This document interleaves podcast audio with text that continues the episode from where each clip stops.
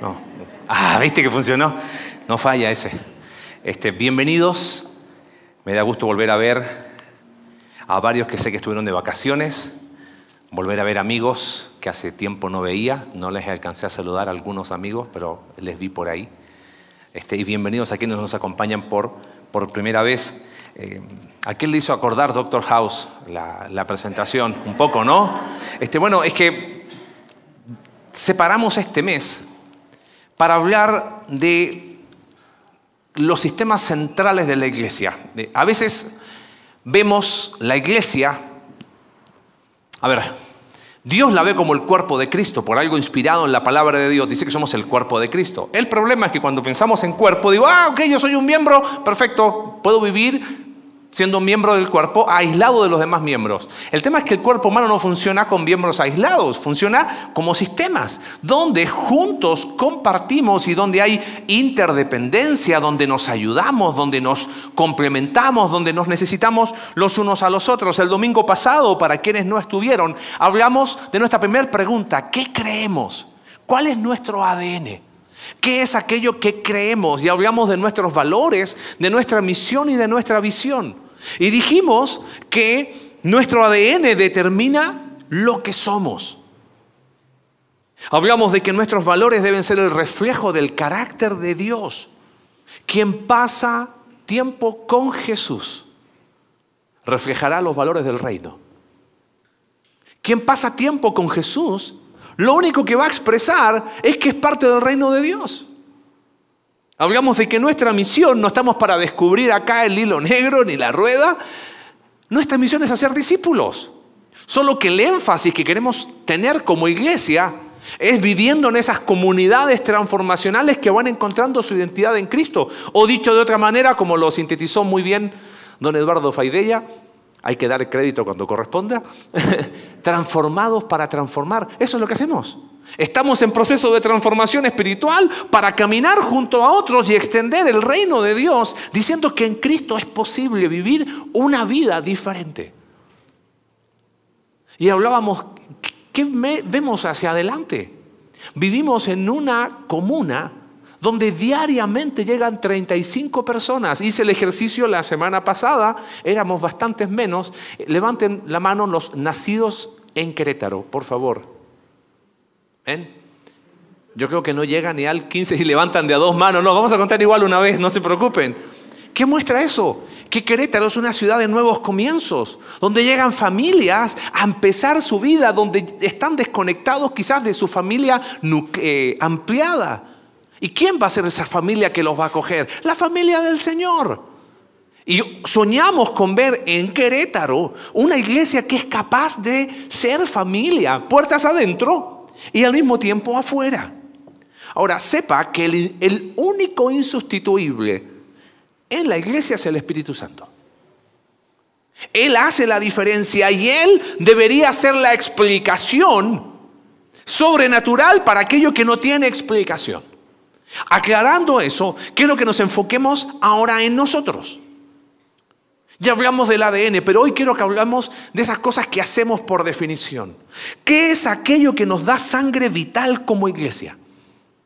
¿Qué es aquello que deberíamos hacer de forma distintiva? ¿Qué es aquellas cosas que deberíamos poner como primarias y que nunca deberíamos dejar de hacer? ¿Y qué cosas quizás hoy están y mañana a lo mejor no están? Mira, hace un tiempo atrás leí una frase que me llamó muchísimo la atención. Creo que va a aparecer ahí. Dice, una iglesia deja de ser esencialmente iglesia cuando hace aquellas cosas que cualquiera puede hacer. Por ejemplo, salir a repartir desayunos en la mañana a las personas que necesitan. ¿Es algo bueno? Sí. ¿Es bueno que lo hagamos? Por supuesto. ¿Alguien más lo puede hacer? Si enfocamos todo nuestro esfuerzo y creemos que eso es lo esencial de una iglesia, entonces dejamos de ser esencialmente iglesia. Ahora, ¿cuándo venimos a ser iglesia? Cuando hacemos aquellas cosas que solo la iglesia puede hacer. Y es más, que ha sido comisionada por Dios para ello. Quédate con esta idea en esta mañana. Extendemos el reino de Dios. Somos, nos sumamos a algo más grande que nosotros mismos, porque tenemos que tener cuidado de hacer como hacen muchos, que terminan siendo, si no son pastorcéntricos, son iglescéntricos. No, no, no, hay algo más grande que la iglesia, es el reino de Dios.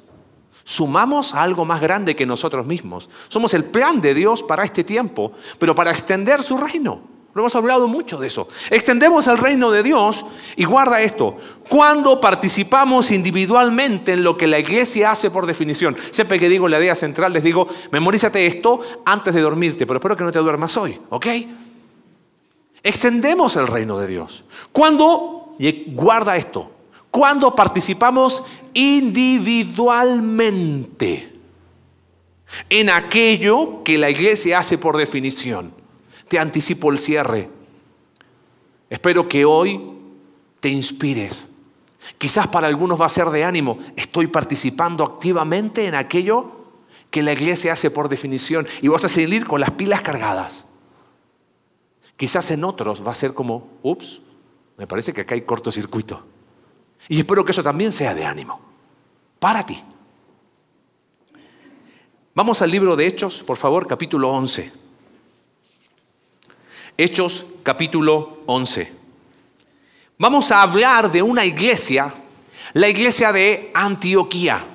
Es muy interesante qué sucede con esta iglesia. Mira, te lo, te lo, explico rápido. Esta iglesia fue una iglesia que extendió el reino de Dios. En el libro de Hechos hay ciertos movimientos. El libro de Hechos empieza en la ciudad de Jerusalén con Pedro. Pero de repente deja de ser eh, preponderante Jerusalén y aparece esta iglesia en Antioquía con Bernabé a la cabeza y termina el libro de Hechos con la iglesia en Roma y Pablo siendo el personaje principal. Antioquía era la tercera ciudad más importante del imperio romano después de Roma y de Alejandría. Algunos dicen que tenía entre 300 mil hasta medio millón de habitantes. Una ciudad muy grande para aquel tiempo. Era una ciudad, eh, como les gusta decir hoy, muy cosmopolita. Había mucho relajo ahí. Esa es la realidad. Era, un lugar donde podían florecer muchas cosas menos una iglesia. Pero ahí hubo algo único. Esta iglesia empezó a extender el reino de Dios. Porque individualmente participaron en aquello que una iglesia hace por definición. Así que lo que vamos a tratar de responder juntos a la luz de la iglesia de Antioquía, ¿qué es aquello que una iglesia hace por definición? Y la pregunta que tienes que hacerte constantemente mientras vamos en las escrituras, ¿estoy participando individualmente en aquello que la iglesia hace por definición? Estoy siendo, y hablo de participar, porque hay una máxima. Cuando todos hacemos todos, ¿qué pasa? Nadie hace nada. No se trata de todos hacer todos. Se trata de cómo participo individualmente en lo que deberíamos hacer como iglesia por definición. Fíjate, empiezo la lectura en el capítulo 11 del libro de Hechos. Dice, los que se habían dispersado a causa de la persecución que se desató por el caso de Esteban, esos Hechos capítulo 8, verso 1, llegaron hasta Fenicia, al norte, en la costa en Israel, Chipre, una isla, y Antioquía. Pero guarda esta expresión, sin anunciar a nadie el mensaje, excepto a los judíos. Esta iglesia primitiva que tanto hemos aprendido, no, era perfecta. ¿eh? Una de las cosas que estuvo mal, entre comillas, no mal, mal, hay que decir la cosa por su nombre, es que no compartía con otros que no fueran judíos. Ahora, tú tienes que entender muy bien, ponerte en zapatos de un judío de aquel tiempo. Lo explicaba el domingo pasado. Los judíos se casan con quién? Con judíos. ¿Hacen negocios con quién? Con judíos y conviven con judíos. Todos entre ellos. Y me vas a decir que yo, judío, pueblo elegido por Dios, tengo que ir con un gentil a predicar el Evangelio. Obvio que no. Por aquí es donde empieza a ocurrir algo increíble. Dice, verso 20, sin embargo había entre ellos algunas personas de Chipre y de Sirene que al llegar a Antioquía comenzaron a hablarles también a los de habla griega, a los que no eran judíos, anunciándoles las buenas nuevas acerca del Señor Jesús. Hicieron lo que hasta ese momento ni los apóstoles habían hecho. Empezaron a predicar a los que no eran judíos. ¿Qué sucedió? El poder del Señor estaba con ellos y un gran número creyó y se convirtió al Señor. Fue tanto que dice el texto que la noticia llegó a la iglesia de Jerusalén y ¿qué hicieron? Mandan a Bernabé. Y esta expresión a mí me encanta. Verso 23, creo que es una de las expresiones, de las expresiones más lindas del Nuevo Testamento. Y mi oración y la oración del equipo de liderazgo es que sea una expresión que sea real en nuestra iglesia. Dice, cuando Él llegó y vio las evidencias de la gracia de Dios. Me encantaría que lleguen un montón de Bernabés a este lugar y puedan ver las evidencias de la gracia de Dios. Pero para eso tenemos que participar individualmente en aquellas cosas que la iglesia hace por definición. Y les animó a permanecer fieles al Señor. ¿Qué es lo primero que vemos acá? ¿Qué hace una iglesia por definición? Y quizás hoy te va a parecer un mensaje muy básico, pero es que la Biblia es básica, es sencilla. El tema es cómo tomo eso y lo aplico de forma real en mi vida. En primer lugar, una iglesia extiende el reino de Dios creciendo a través de la evangelización. ¿Sabes? Crecemos a través de la evangelización. Predicar el Evangelio es un no negociable de la iglesia. Podemos, nos puede faltar un montón de cosas, pero una iglesia que no predica el Evangelio es una iglesia que está muerta. Algunos años atrás, no años, creo que fue, bueno, ya con esto de pandemia no, como que se nortea con años, ¿no? Pero hace un tiempo atrás me, compartieron un libro muy interesante de un hombre que estudia mucho el fenómeno de las iglesias en Estados Unidos, se llama Autopsia de una iglesia.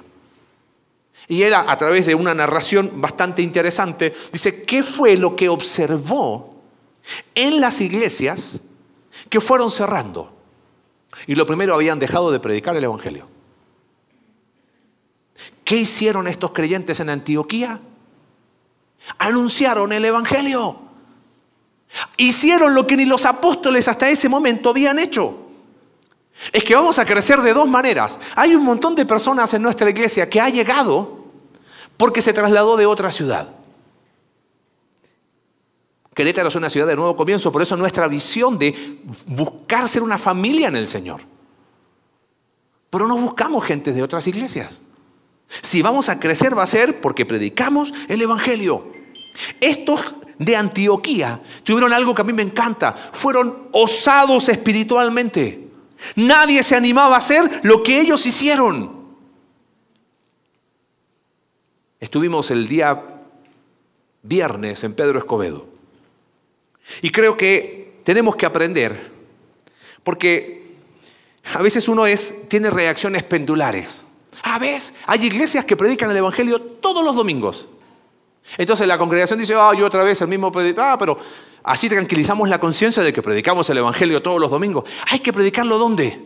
Aquí, como lo hemos hecho, pero hay que predicarlo fuera. Tiene que ser tu responsabilidad personal, participar individualmente en aquellas cosas que la iglesia hace por definición. ¿Y por qué hablo de participar? No todos pudimos ir el viernes a Pedro Escobedo. Es más, fue una actividad que organizó una iglesia hermana. No estamos para extender el reino de conexión vertical, el reino de Dios. La foto no aparecía conexión vertical, porque no nos interesa. Los que fueron tuvieron la experiencia. Llegamos, eh, cuatro de la tarde, en una de las, de las puntitas de Pedro Escobedo y nos dice el pastor ahí, bueno, salgan, hay que ir puerta por puerta a invitar. Los que fueron, si hay alguno por aquí de los que estuvo, eh, ¿sí? ¿Cuánta gente había en la calle? Nadie. Yo dije, nos van a echar porque estamos golpeando la puerta y era horario de siesta. No había nadie. Estuvimos como media hora dando vuelta. Se cerró la calle, ¿no? Un auto de un lado, un auto del otro, teníamos permiso y empezaron a llegar niños. Y empezaron a llegar niños.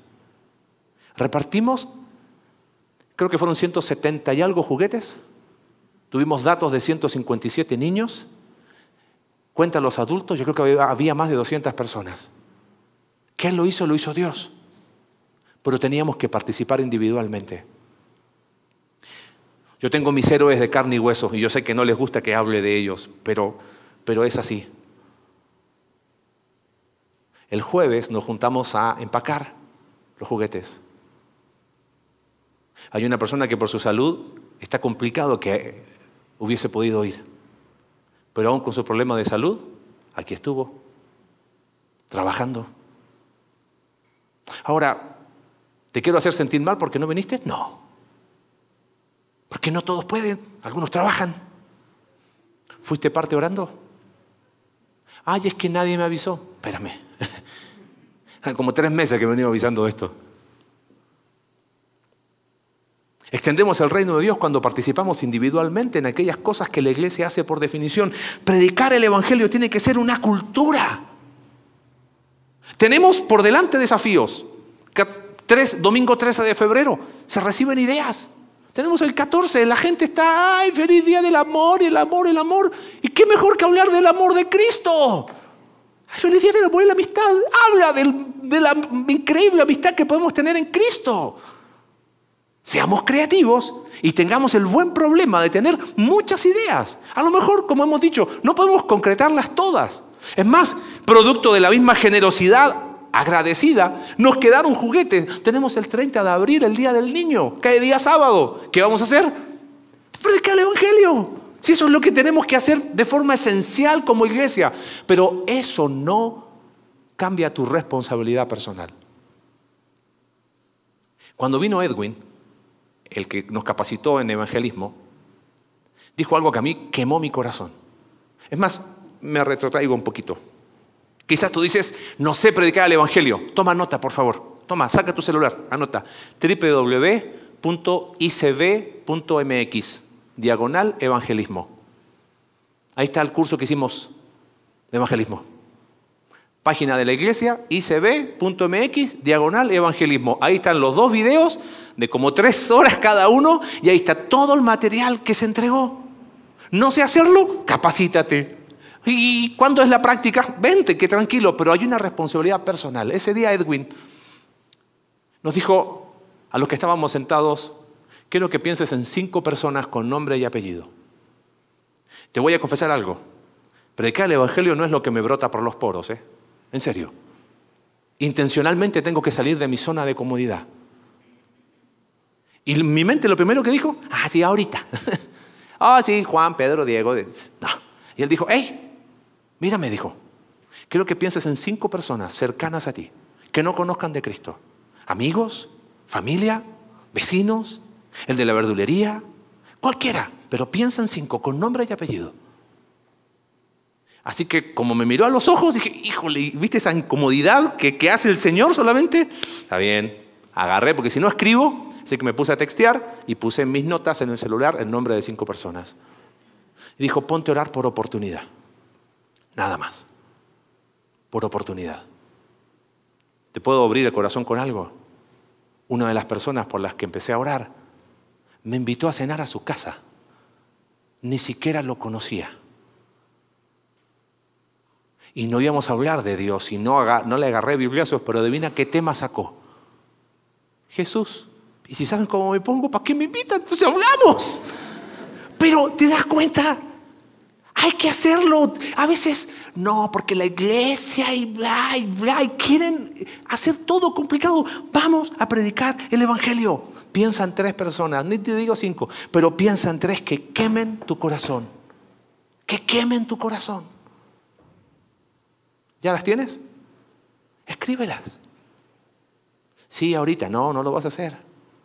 Piensa en tres personas que quemen tu corazón. Y ora por oportunidad. Ora por intencionalidad y simplemente hazlo. Tenemos que hacer del Evangelio una cultura donde ver a las personas así, perdidas sin Cristo. Porque te digo algo, el día que dejemos de predicar el Evangelio es el día que esta iglesia va a cerrar. En este libro de autopsia de una iglesia, este hombre dice que hay dos crisis en las iglesias.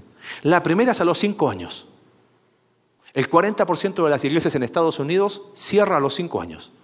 Y uy, ya la libramos, ¿no? Adivina cuándo es la segunda crisis. A los 10. El 40% de las iglesias cierra, el otro 40% a los 10 años. Si no ponemos ahora las cosas que tenemos que poner, Porque no vamos a estar toda la vida.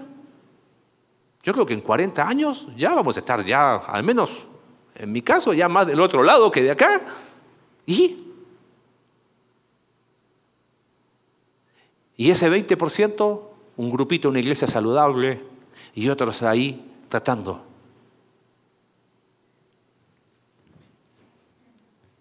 ¿Estás participando individualmente en compartir el Evangelio? Fíjate qué sucede con esta iglesia en Antioquía. Esto, este segundo punto voy rápido porque lo mencioné el domingo pasado.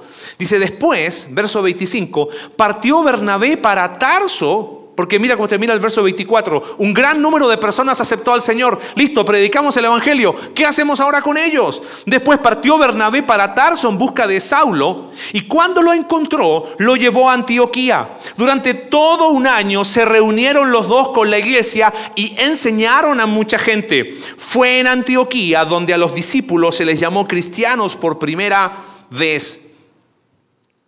Crecemos a través de la evangelización, ¿Qué más hace una iglesia de forma esencial? Profundiza a través del discipulado. Ahora quiero que veas algo interesante. Bernabé llega a la iglesia en Antioquía, ve lo que está pasando y dice, acá hay mucha chamba. Un líder egocéntrico dice, esta es la oportunidad para crear mi imperio. ¿Te das cuenta?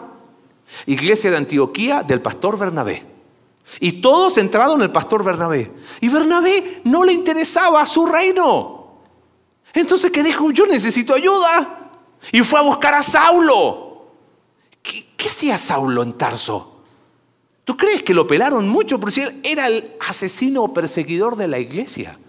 En Galatas capítulo 1 dice que no me conocían así de, de lejitos nomás. Y Bernabé dijo, Saulo, vente a trabajar conmigo, hay mucha chamba.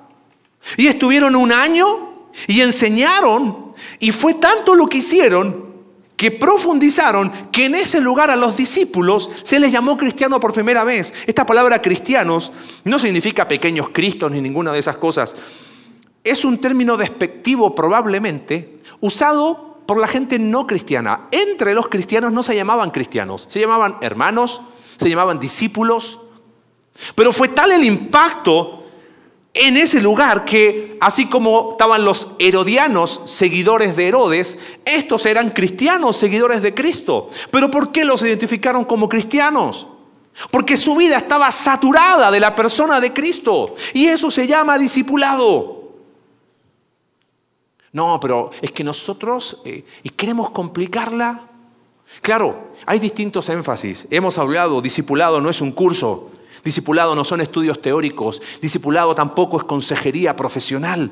Discipulado es camino al lado tuyo. Eso es discipulado.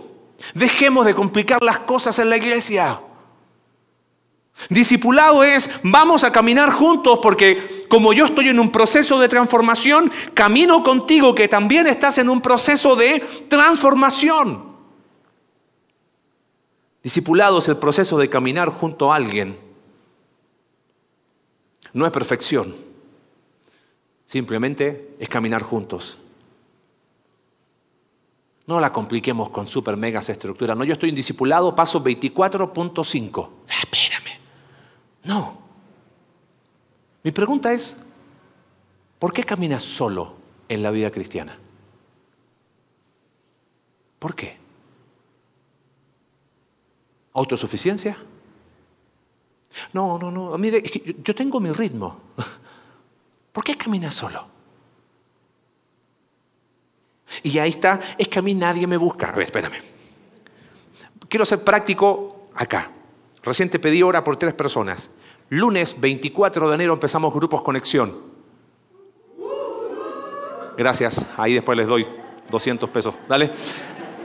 Empezamos grupos conexión. ¿Qué es grupos conexión? Es el espacio donde caminamos juntos. Ese es el lugar donde ocurre el discipulado. ¿Por qué? Porque yo camino con el que quizás va un paso más atrás. No para decirle, a mí me ayudó. No, mira, te acompaño. Mira, discipulado, ¿sabes qué es? Es mostrar las cicatrices. Eso es discipulado. ¿Quieres decir, en, quieres saber en qué me equivoqué?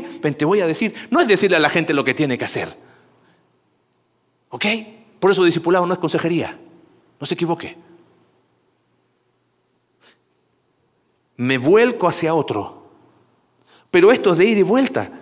Busca a alguien que quizás vaya un paso más adelante y no esperes que él te busque. Búscalo tú. Hey, yo veo que ya tienes más, por favor no ofenden a nadie, más experiencia, tienes más años de casados, tienes hijos grandes. Necesito caminar con alguien. ¿Puedo aprender de ti? Pero búscalo tú. No, camino solo. La comodidad quizás es el impedimento para caminar con alguien. Discipulados, caminar juntos, aprender juntos, llorar juntos, reír juntos. Siempre en ida y vuelta. ¿Ves que no es tan complicado? ¿Por qué la complicamos entonces? Mi pregunta, ¿estás participando en un proceso de discipulado? ¿De forma intencional? ¿Personal? ¿Participando? Porque si no, honestamente, estamos jugando a ser iglesia. En serio. Fíjate, ¿qué más sucede? Versículo 27, esto es increíble. Dice, por aquel tiempo unos profetas bajaron de Jerusalén a Antioquía. No quiero que se me vaya tanto el tiempo. Resulta que hay hambre en Jerusalén. Ahora, recuerda que la iglesia en Jerusalén cuando supo que estos de Antioquía estaban haciendo algo raro, ellos mandaron a alguien a, mirar, Bernabé, que terminó viendo las evidencias de la gracia de Dios. Ahora en Antioquía se enteran que en Jerusalén están pasando hambre. ¿Qué hubiese sido una respuesta que hubiésemos tenido nosotros? Ah, ¿no les gustó ser pesados con nosotros? Pasen hambre, ¿no? ¿Sabes qué hizo la iglesia de Antioquía? Vamos a apoyarles. Entonces mandan a Bernabé y a Saulo, verso 30, mandaron su ofrenda a los ancianos en Jerusalén por medio de Bernabé y de Saulo. Capítulo 2 es un paréntesis que hace Lucas y mira cómo retoma, verso 25 del capítulo 12, cuando Bernabé y Saulo cumplieron su servicio, regresaron de Jerusalén llevando con ellos a Juan, llamado también Marcos. Y acá, en estos versículos que siguen del capítulo 13, tenemos dos, tres lecciones más. Fíjate la siguiente. En la iglesia de Antioquía eran profetas y maestros. Pon atención. Bernabé, Simeón apodado el Negro, Lucio de Sirene, Manaén que se había criado con Herodes el tetrarca y Saulo. Crecemos a través de la evangelización, profundizamos a través del discipulado. Algo que hace esta iglesia de Antioquía que a mí me parece increíble es que ellos hicieron familia a través de la integración. Porque, a ver, estos creyentes en Antioquía fueron osados espiritualmente. Predicaron el Evangelio, ¿correcto? A personas que no eran judías. Lo más increíble que ellos vieron plasmados en carne propia este deseo de Dios de tener una nueva humanidad. Te explico. Fíjate, hay nombres ya específicos. ¿Sabes quién fue Bernabé? Fíjate, primero la lista dice Bernabé. Bernabé era judío, nació en Chipre, pero era levita.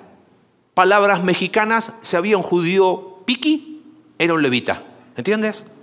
Jamás va a compartir. Es más, eran tan eh, apegados al texto que hasta se cuidaban de compartir no con cualquier judío.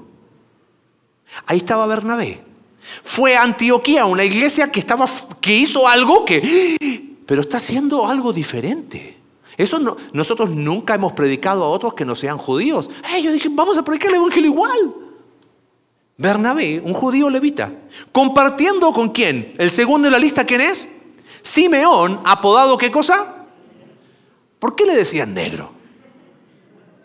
La reina Valera dice Níger, claro, porque Níger es la palabra griega que aparece en el Nuevo Testamento, pero significa eso, negro. Tenemos nuestros eh, Simeones en la iglesia, ¿no? Yo a la cabeza. ¿Sabes por qué le decían el negro? Porque era africano. Probablemente del norte de África. El imperio romano se extiende en el norte de África. ¿Y sabes quiénes eran los más discriminados en el imperio romano? Aquellos que venían de África eran los esclavos. Un judío levita compartiendo con alguien del norte de África. ¿Sabes cómo se llama eso? Hacer familia por medio de la integración. Fíjate quién sigue. Lucio de Sirene. Ahora, no nos dice mucho quién es. Lucio era un nombre griego, así es que lo más probable es que este era un hombre griego, nacido en Sirene. ¿Saben dónde quedaba Sirene? Actual Libia, África. Probablemente también era negro. Solo que este era griego africano. O sea, un judío levita compartiendo con un africano y ahora con un griego africano. Mira quién sigue en la lista. Manaén, que se había criado con Herodes el tetrarca. Esa palabra que se había criado es, más fuerte, es casi como su hermano. Probablemente que fue como eh, adoptado por la familia real. ¿Sabes quién fue Herodes el tetrarca? Fue el hijo de Herodes el Grande. Herodes el Grande es el que en el nacimiento de Jesús mandó a matar a los niños. Herodes el tetrarca fue el que mató a Juan el Bautista. Y según el Evangelio de Lucas, fue cuando Jesús se presentó y Jesús le dijo, no, este hombre no es digno de que yo ni siquiera le dirija la palabra. Así que él tuvo parte en la muerte de Jesús. Qué contraste, ¿no? Pregunta, ¿hubieras aceptado a Manaén en tu círculo? Manaén sería un hombre que, un fifi, ¿correcto? Tratando de aterrizarlo a nuestro México. Criado con Herodes el tetrarca. O sea, un hombre eh, de la aristocracia, de la mera. Un tipo así, compartir con nosotros, cristianos. Y mira la guinda del postre. ¿Quién es? Saulo, perseguidor de la iglesia, autor intelectual de la muerte de Esteban. ¿Cuántos creyentes no vieron afectada su vida? por las cosas que hizo Saulo antes de conocer a Cristo. ¿Sabes por qué están juntos? ¿Y por qué Lucas pone uno por uno? No porque eran los mejores. Porque Lucas está mostrando que una iglesia hace familia a través de la integración. Eso se llama integración real. Tiene que dejar de ser el eslogan, somos familia, somos comunidad, somos conexión, si habla siempre con los mismos. Si termina el servicio y te vas. Este texto nos está mostrando qué significa tener una integración real. No es lo mismo que grupos de afinidad. ¿Sabes qué? Está bien los grupos de afinidad. No podemos todos hacer ser amigos de todos al mismo nivel de profundidad. Es una locura, es imposible. El día tiene 24 horas y la semana 7 días. Y el año 12 meses. Pero estás participando individualmente en integrar a personas. Jesús era increíble.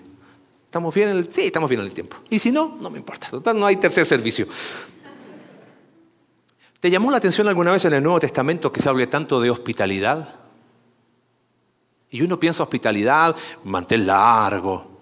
Aparece en el libro de Romanos capítulo 12, no se olviden de la hospitalidad, aparece en primera de Pedro. Aparece en el libro de Hebreos, acordados de la hospitalidad, no dejen de ser hospitalarios, porque el concepto de hospitalidad, ¿sabes qué es? Es me siento a la mesa con alguien y lo trato como un igual. Por eso en Primera de Corintios y en Romanos hay tanta discusión sobre lo que podían comer y lo que no podían comer. Porque si yo te invito a la mesa, hablábamos recién que nuestro amado México todo se celebra con qué? Con comida, me encanta, ¿no? La comida nos iguala. No importa cuánto ganes, no importa si tienes o no tienes trabajo, no importa tu familia, vamos a los tacos y los tacos son iguales para quién? Para todos. Pero ellos no iban a los tacos. Ellos abrían su casa, eso es hospitalidad. Siempre se recuerda esa experiencia que tuvimos en la iglesia donde nos invitamos los unos a los otros y donde algunos todavía siguen esperando que los inviten.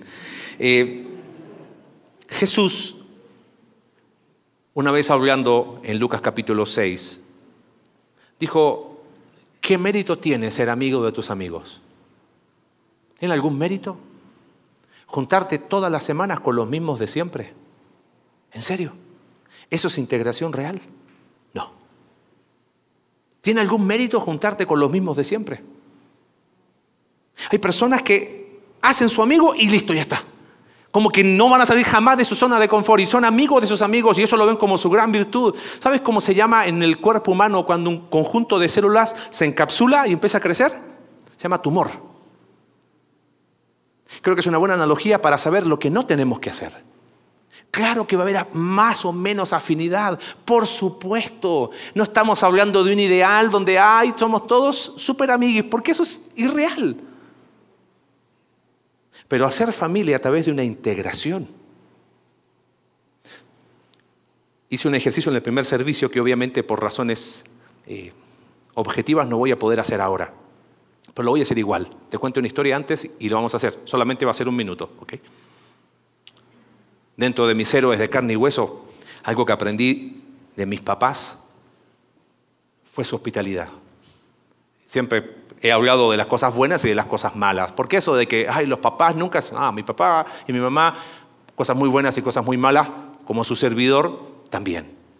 Pero algo que me enseñaron fue eso. Siempre te he comentado de que hubo más carencias que otras cosas. Pero golpeaba a alguien la puerta y ¿sabes qué decía mi papá? Vete, pasa a comer. La cara de mi mamá. No. O sea, ya era magia dar de comer a nueve, como porque cayeran tres y darle de comer.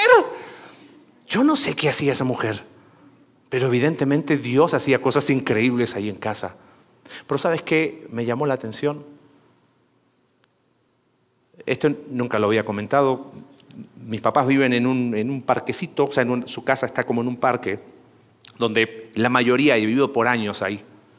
Mi mamá se crió con un hombre que fue, murió su abuela y había sido abandonado por sus papás, así que se crió en la calle, las drogas hicieron desastre en su vida, en algún momento un accidente manipulando una granada, algo así, y quedó obviamente con daño cerebral, se desorienta, desapareció del barrio y volvió a los varios años después. Y se acordaba mucho de mi mamá. Tavo se llama hasta el día de hoy. ¿Sabes qué hace él? Todos los días va a la casa de mis papás. Nelly.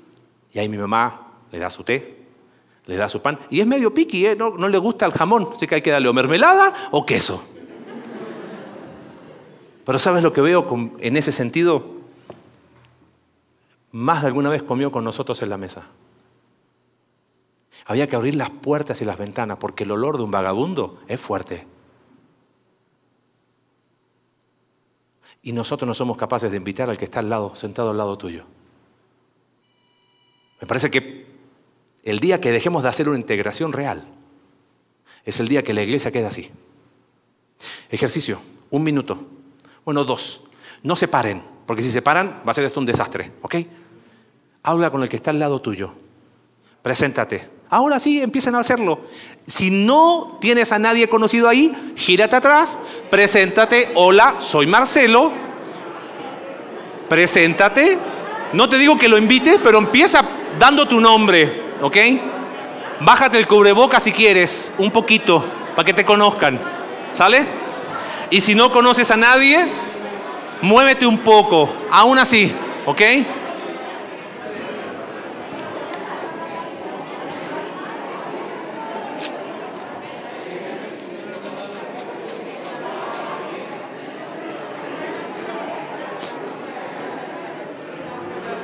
¿Ya? Diga su nombre. ¿Sí? ¿Listo? ¿Buen murmullo? Ok.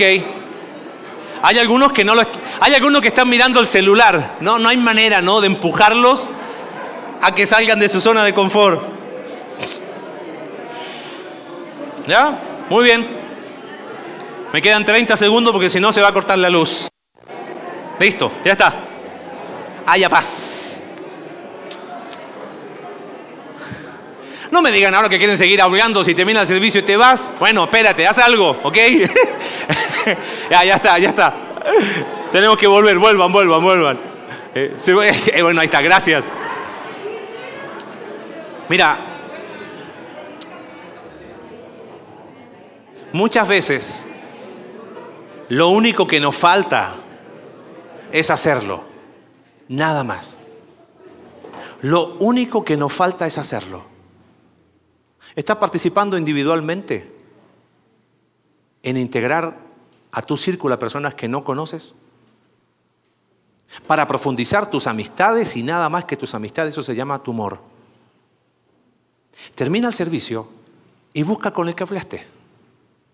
Está al lado tuyo, así que ni modo, ay, no lo vi.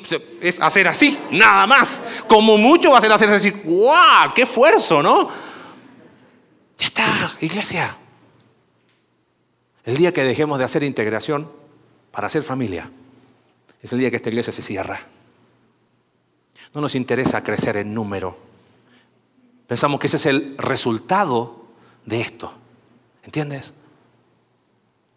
Son cosas tan básicas. Evangelismo, discipulado, integración real. ¿Cuántos de acá no tienen su familia acá? ¿Cuántos no claman un domingo por hoy todos se van a ver a sus papás y yo? Invítalos. Hay gente que dice, ay, es que, es que en mi casa tienen mucho más de lo que tendrían otros, pero están esperando las condiciones ideales que nunca van a suceder. Reinicia a jóvenes conexión a fin de enero. Papás, trae a tu hijo, deposítalo el sábado, ven por él el lunes si quieres, pero tráelo, intégralo. Ah, los padres dicen, ah, ¿cuándo? ¿Cuánto hay que pagar? Dicen algunos padres, ¿no? Pero papá, si tú no lo traes, ¿qué esperas? Y después, ay, es que los amigos, pero tú fuiste intencional en integrarlo a la comunidad para que tenga amigos acá. No, lo tiene siempre contigo. Empújalo y ándate. Chao. Empieza comunidad vertical. Vas a seguir. Ay, sí, es que no me hallo. Ay, es que sí, es que son jóvenes, pero yo ya no soy. Ya está. Se parte. Son los espacios. Saluda. Hoy nuestro buen Arturo cumple 70 años. ¿Qué vamos a hacer? Vamos a tirar encima de él y darle un abrazo. ¿O no? No todos los días se cumplen 70 años. Eso es integración. Y después que tengo una larga lista de invitaciones a ir a comer. ¿Ves? Eso es. Pero queremos complicar la fuerza. ¿Estás participando individualmente? Los últimos dos, en el mismo texto, me llama la atención la progresión, porque fíjate, en cuarto lugar, empezó este movimiento en Antioquía y la iglesia empezó a predicar evangelismo, pero no había ningún líder reconocido ahí. Eran líderes anónimos, ¿correcto? Después llega Bernabé, Bernabé está solo, ve que la chamba es mucha, llama a Saulo. Fíjate, primero no hay seguramente había líderes, pero no, no están mencionados. Después está Bernabé, después está Bernabé y Saulo. Van haciendo discipulado, integran a más. Ahora tenemos Bernabé, Simeón, Lucio, eh, Manaén y Saulo. Ya, ya no está Bernabé solo ni Saulo, ahora son cinco. Y dice que mientras estaban ayunando y participando en el culto al Señor, el Espíritu Santo dijo, apártenme ahora a Bernabé y a Saulo para el trabajo al que los he llamado. Así que después de ayunar, orar e imponerle las manos, los despidieron. Los dos mejores fueron llamados por Dios para ahora, desde Antioquía, extender el reino de Dios. ¿Y qué hizo la iglesia? Ay, se van a ir los nuestros. Los mejores se fueron. En nuestra iglesia pasó lo mismo. El que se fue fue el pastor de la iglesia. Oye, ¿no era mejor al revés? Si algo voy a agradecer siempre a Pablo, y se lo he dicho, es que fue, fue capaz de decir, hermano, Dios me está llamando a empezar algo en la otra parte de la ciudad. Ven y súmate. Sí, lo más fácil sería poner, anda tú, yo sigo acá o no. Pero es que no es nuestro reino. Y la iglesia impuso las, las manos y ellos se fueron. No tengo el tiempo, pero en el libro de Hechos, ¿sabes qué sucede? Después de que hacen su viaje, Pablo y Bernabé vuelven a Antioquía y dan y comparten con la iglesia un año. Eso está en capítulo 14, versículo 26. Ah, 28 dice, se quedaron allí mucho tiempo con los discípulos. Después hacen un segundo viaje y salen de Antioquía. Y adivina dónde vuelven después. Antioquía. La cuarta cosa que hace una iglesia de forma esencial es que se fortalece a través del entrenamiento de líderes. Cuando ves una iglesia pastorcéntrica, no está entrenando líderes. Está teniendo un ídolo que se llama el pastor de la iglesia. Acá los mejores se fueron.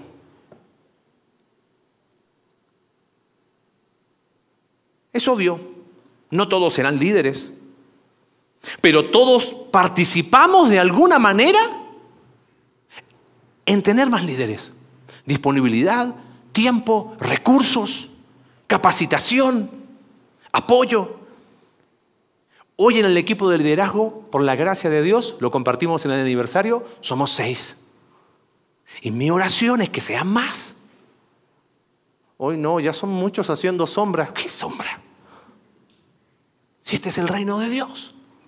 Pero ¿quiénes van a estar siendo parte de ese liderazgo? El que predica el Evangelio, porque vamos a participar de forma individual en aquello que hacemos como iglesia. ¿Qué tipo de liderazgo puedes tener si nunca has discipulado a nadie en tu vida teniendo años de creyente?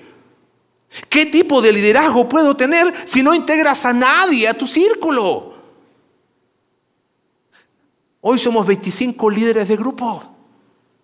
¿Sabes cuántos queremos ser en el próximo ciclo? Más. Más. Que acepten el desafío. Hay un ministerio que para mí es de los más importantes en la iglesia. Anfitriones. Quizás los más así como anfitriones son la cara de la iglesia. ¿Y qué caras que tenemos, eh? No. en la cara de la iglesia. ¿Sabes cuántas personas me han dicho, me quedé en la iglesia por la bienvenida que me dieron? No hay segunda oportunidad para una primera impresión. Así que cuando estás ahí dando la bienvenida, estás haciendo la cara de la iglesia. Sómate ese parte del liderazgo. Sirve. ¿Sabes cuánta ayuda se necesitan kids? Uy, muchísima. ¿Sabes cómo estarían felices en uno más? Si cada vez son más los que se animan a ser parte del evangelismo. Una iglesia se fortalece a través del entrenamiento de líderes. En último lugar, quiero volver al capítulo 13, porque el capítulo 11 solo lo menciono. Dice, verso 26, durante un año se reunieron los dos con la iglesia se congregaron.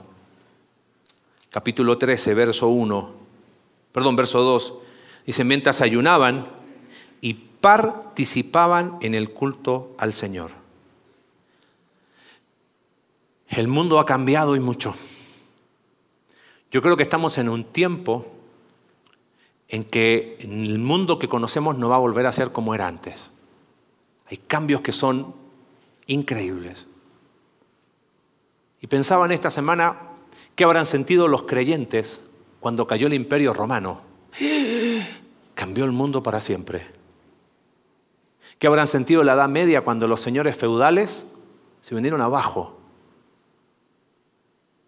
¿Qué habrán experimentado los creyentes cuando empezó esta locura de las repúblicas hace 200 años y los movimientos independentistas?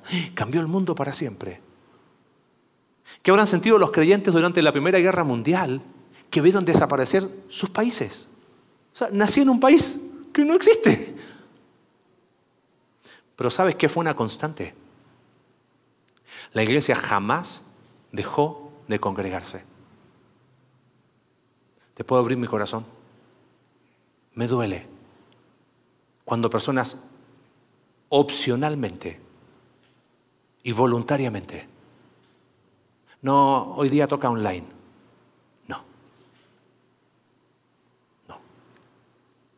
No me enoja, en serio. Me pone triste. Hay personas en este lugar que tienen todas las razones lógicas para no venir. Y aquí están. El culto es el culto. ¿Sabes qué hace la iglesia por definición?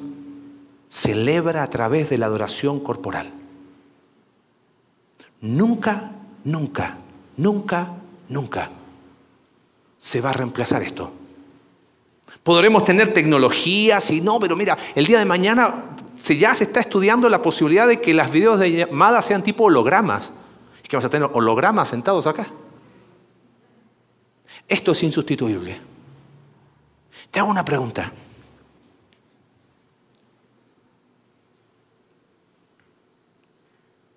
¿Esperas el domingo? Si la celebración dominical no es mi prioridad, lo único que estoy demostrando es que no estoy participando individualmente en lo que hacemos como iglesia por definición. Nos congregamos. Mira, bueno, ya está. Hay algo que a mí me ha llamado la atención.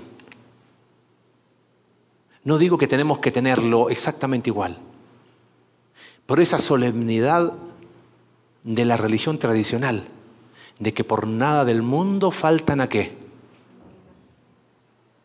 Hasta el mero 24 van. Y nosotros por unos chilaquiles en casa no venimos. En serio.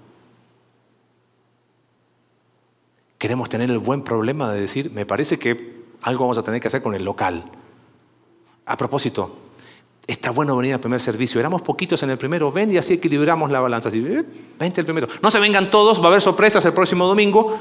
Café, no, no, pero véngase, eh, anímate a venir, está bueno, conócelos del primer servicio. Quiero hacerte el desafío práctico de hacer de la celebración corporal tu prioridad. Prepárate. Es domingo. Ah, no. Tras noche de sábado, bueno, lo escucho en la semana. No es lo mismo. No. Lo veo en YouTube. Yo sé, yo sé que hay razones, hay, hay cosas que son excepcionales, pero bueno, mantengamos la excepción como eso, como la excepción. Recibimos familia, viajamos, nos enfermamos, lo que tú quieras. Pero mantengamos la excepción como la excepción. ¿Y qué hacemos en la adoración corporal?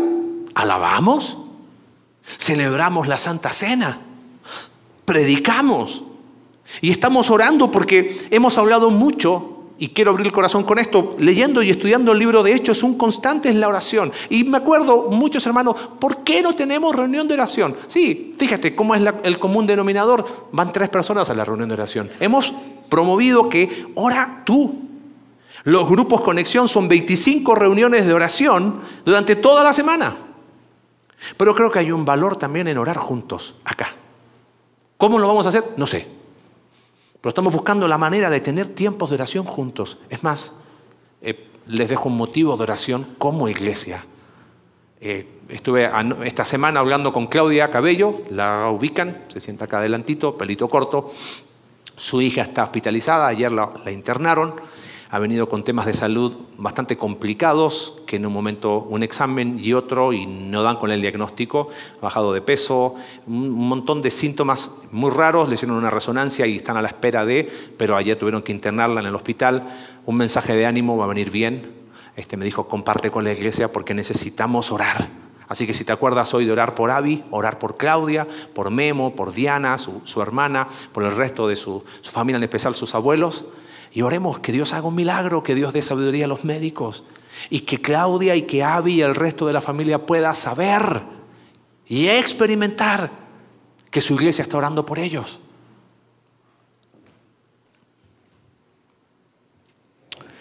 Crecemos, extendemos el reino de Dios como iglesia cuando participamos individualmente en lo que la iglesia hace por definición. La pregunta no es, a ver, ¿en cuál de los cinco estás mejor? Tampoco la conclusión te dije uy, tengo tres de cinco, la libré. No. Estos cinco son el sistema central de la iglesia. Por lo tanto, sin estos cinco no hay iglesia. ¿Entiendes? Sin estos cinco esenciales no hay iglesia. Y quien no participa individualmente está jugando a ser iglesia. Yo quiero agradecer por la inmensa mayoría de esta iglesia que entendió que se trata de ser iglesia. En serio. No estoy diciendo que somos los mejores, porque no existe iglesia mejor o peor. Pero quiero agradecer por aquellos que han participado individualmente en extendernos a través del Evangelio, en acompañar, en, en, renunciar a la comunidad de su tiempo, a la comunidad de su tiempo. Qué hermoso ha sido ver hombres y mujeres que se han puesto al lado del otro. Yo camino contigo. Yo lo quiero agradecer. No tengo que dar nombres. Quiero agradecer por aquellos que han hecho de la integración algo real y en vez de tener su grupito de afinidad, han sido capaces de abrir su casa porque abrieron primero su corazón. Agradezco por aquellos que han tomado el desafío de ser parte del liderazgo de la iglesia y porque verles cada domingo es un ánimo al corazón. Y si en tu caso no estás participando individualmente, Anímate. Esto no es regañada. Esto espero que sea un ánimo a tu corazón para decir, yo quiero ser iglesia. En Antioquía, cuando pusieron, se pusieron a hacer estas cosas, les dijeron cristianos, ¿qué dirán de nosotros cuando hagamos de esto lo esencial? de nuestra iglesia. Ahí está el desafío. Padre, gracias por tu palabra en esta mañana. Clamamos, como dijimos recién, por la salud de Abby. Padre, queremos como iglesia interceder y orar para que les dé sabiduría a los médicos, para que puedan ver lo que no están viendo hasta ahora. Padre, provee los recursos. Ayúdanos a hacer ese cuerpo de Cristo real, apoyando, orando, un mensaje de ánimo. Oro por Claudia, por Memo, por Diana, por los abuelos. Padre, que este tiempo puedan experimentar esa paz que solo tú das. Padre, y como iglesia, queremos realmente ser fieles a aquello que tenemos que hacer por definición. Padre, yo agradezco por esta iglesia. Agradezco por aquellos que han abrazado lo que significa ser iglesia, que abren su corazón, que comparten el Evangelio, que caminan con otros, que abren su corazón y su casa que asumen desafíos de crecimiento espiritual y que esperan cada domingo como si fuera el último, sabiendo que en cualquier momento vienes por nosotros. Gracias Padre porque nos tienes en un lugar de privilegio, que podamos mantener esto siempre. Y te pido que de forma individual, si hay personas en este lugar que que necesitan ser desafiados y animados y, y ver esto como una oportunidad de crecimiento. Que puedan salir de este lugar tomando esos desafíos prácticos, que pueden empezar el mismo día de hoy. No hay plan B, Señor. Tu iglesia es tu plan para este tiempo y en este lugar. Permítenos tener un corazón alineado con el tuyo. Oramos en el nombre de Jesús. Amén.